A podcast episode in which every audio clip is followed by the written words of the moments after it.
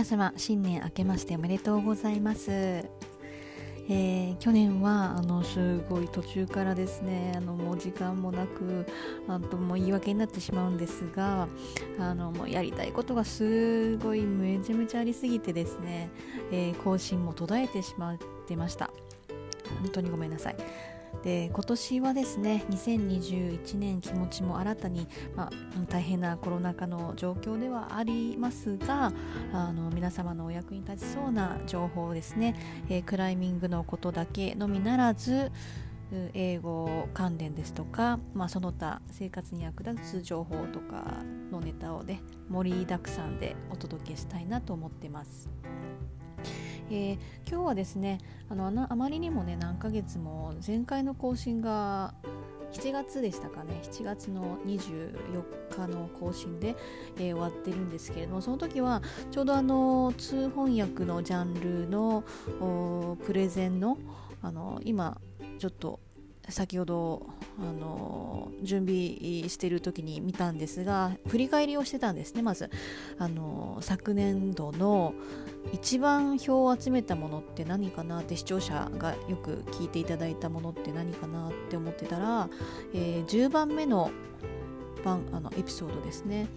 のプレゼンについての通翻訳があのから見たプレゼンという立ち,、えー、立ち位置のものがあるんですがこれが去年のですねあの分析ツールが入ってましてそのツールを動かして見てみますと、まあ、これまでのまあ総評で言うとあの指ケアですねクライミングの時の指ケア指をどうやってクライミングの後とかにあのケアするかどういうマッサージをしているかっていうのの紹介だったんですがこれがまあ総評62名の方。これってあのあのユニークなこう1ビューアーなので、えー、同じ視聴者が何回見てもそれは1でカウントされるんですね。なのでまあ本人は私が見ると今 あると思うんですよ。それも1何回見ても10回見ても100回見ても1あの聞いても1で、えー、カウントされます。でこれがですね、えー、62名の方に聞いていただいた指ケアのナンバーワンのエピソードですね、まあ、1位を獲得してます。去年の時点で。で2番目が多かったのが41名の方に聞いていただきました、えー、エピソード10のプレゼンのエピソードですね。で、えー、6番目のエピソードで、えー、クライミングパートナーの選び方っていうのを、えー、シェアさせていただいてたんですがあのこれが25名の方に聞いていただいてました。であの、まあ、他の分析もいろいろあのこの録音の前にあったんですが、えー、男性と女性どっちが多いのかなっていうところを見ましたら男性の方が、まあ、さほどそんな大差は際立ってはないんですが3分の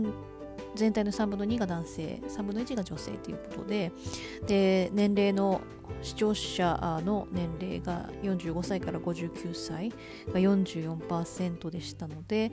えー、半数近くはあのー、結構中高年の方が聞いていただいているということになりましてその次28%で多かったのが、えー、28歳から34歳の年齢層の方に聞いていただいてました。でじゃあどういったところから来てるんだろ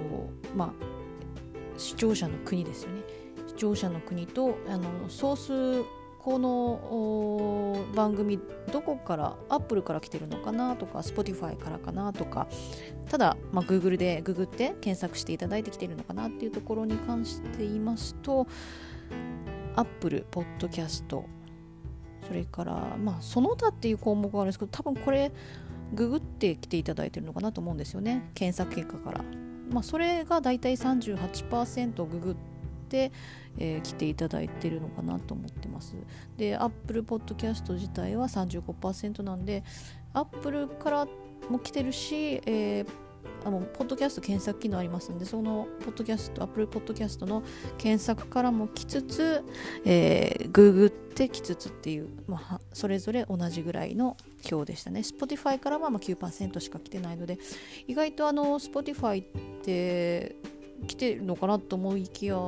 意外や意外な結果でしたよねこれは。で国で言うと日本